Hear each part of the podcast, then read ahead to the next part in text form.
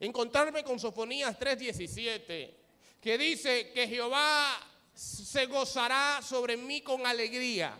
Lo leo textualmente. Jehová se gozará sobre ti con alegría.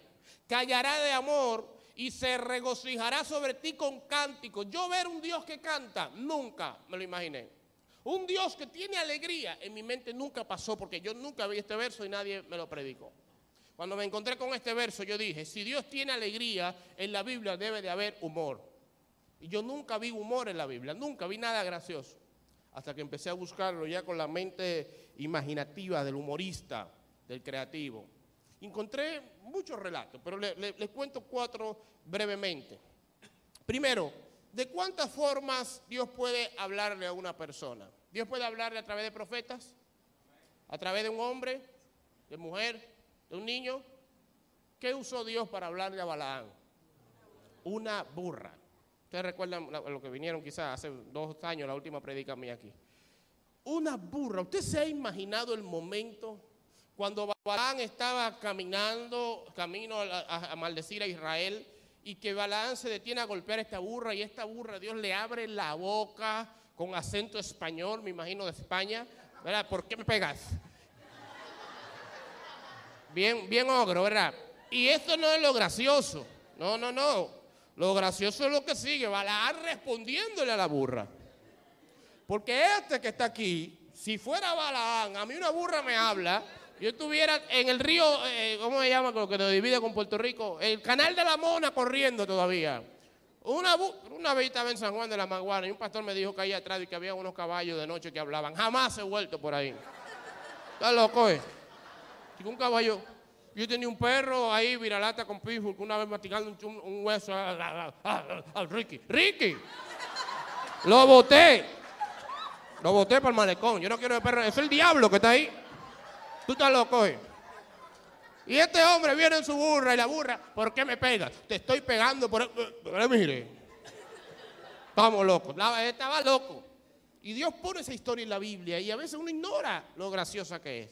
Más adelante Sansón se, pelea con los filisteos y el instrumento de guerra que Dios le dio fue la quijada de un burro. Y por eso la famosa frase, si Dios usa la quijada de un burro, ¿qué no puede hacer con un burro entero? Déjate usar por el Señor, dile a... No, mentira, mentira, no le diga a nadie. Otra historia sumamente jocosa. Les hago otra pregunta, de verdad, sean sinceros. Si una pareja que tienen 60 años de edad cada uno, la mujer estéril o el hombre, Dios le da un hijo, ¿sería eso un milagro a los 60? Si se lo da a los 70, ¿sería un milagro? Si se lo da a los 80, ¿sería un milagro? ¿Qué esperó Dios para darle un hijo a Sara y Abraham?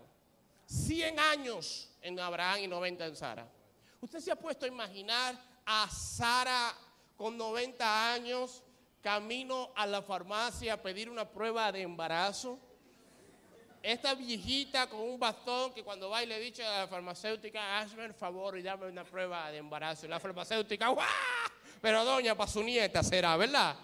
No, no, es para mí, que tengo un retraso, un retraso de 50 años, yo me imagino, ¿verdad que sí?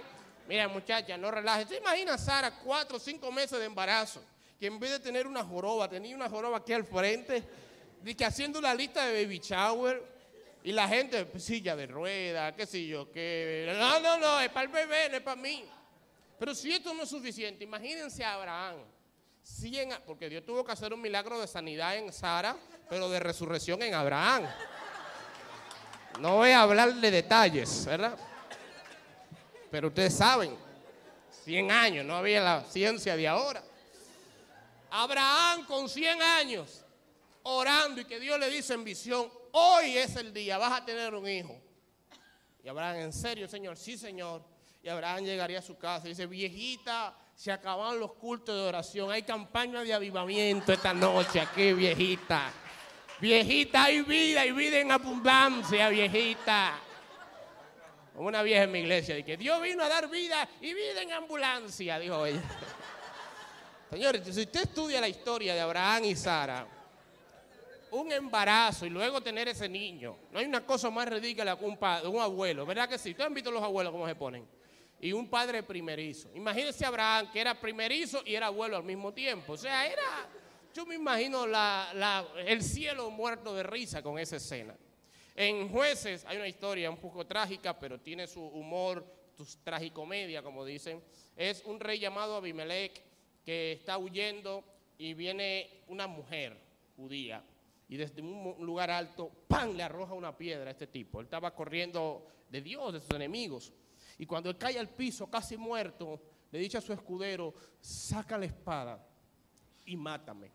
Porque yo no quiero, literalmente, yo no quiero que digan que una mujer me mató. Oigan qué machista. Y Dios en venganza o de maldad, dice la Biblia dos veces que al rey Abimelech una mujer lo mató.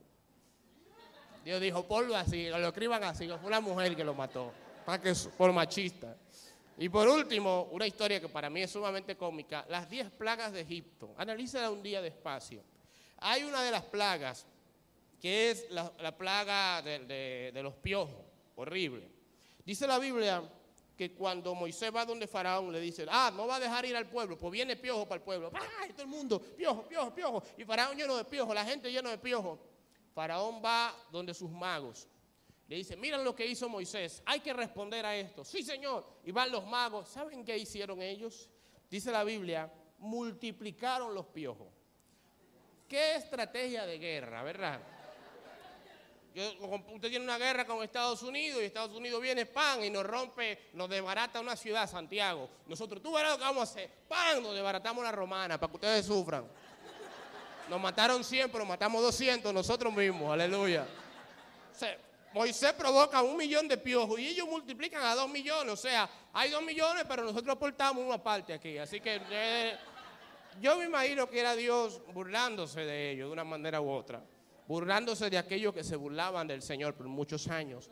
Cuando tú analizas esto, te das cuenta que Dios es alegre y que en la Biblia hay muchas, muchas más historias que nos pueden hacer también reír.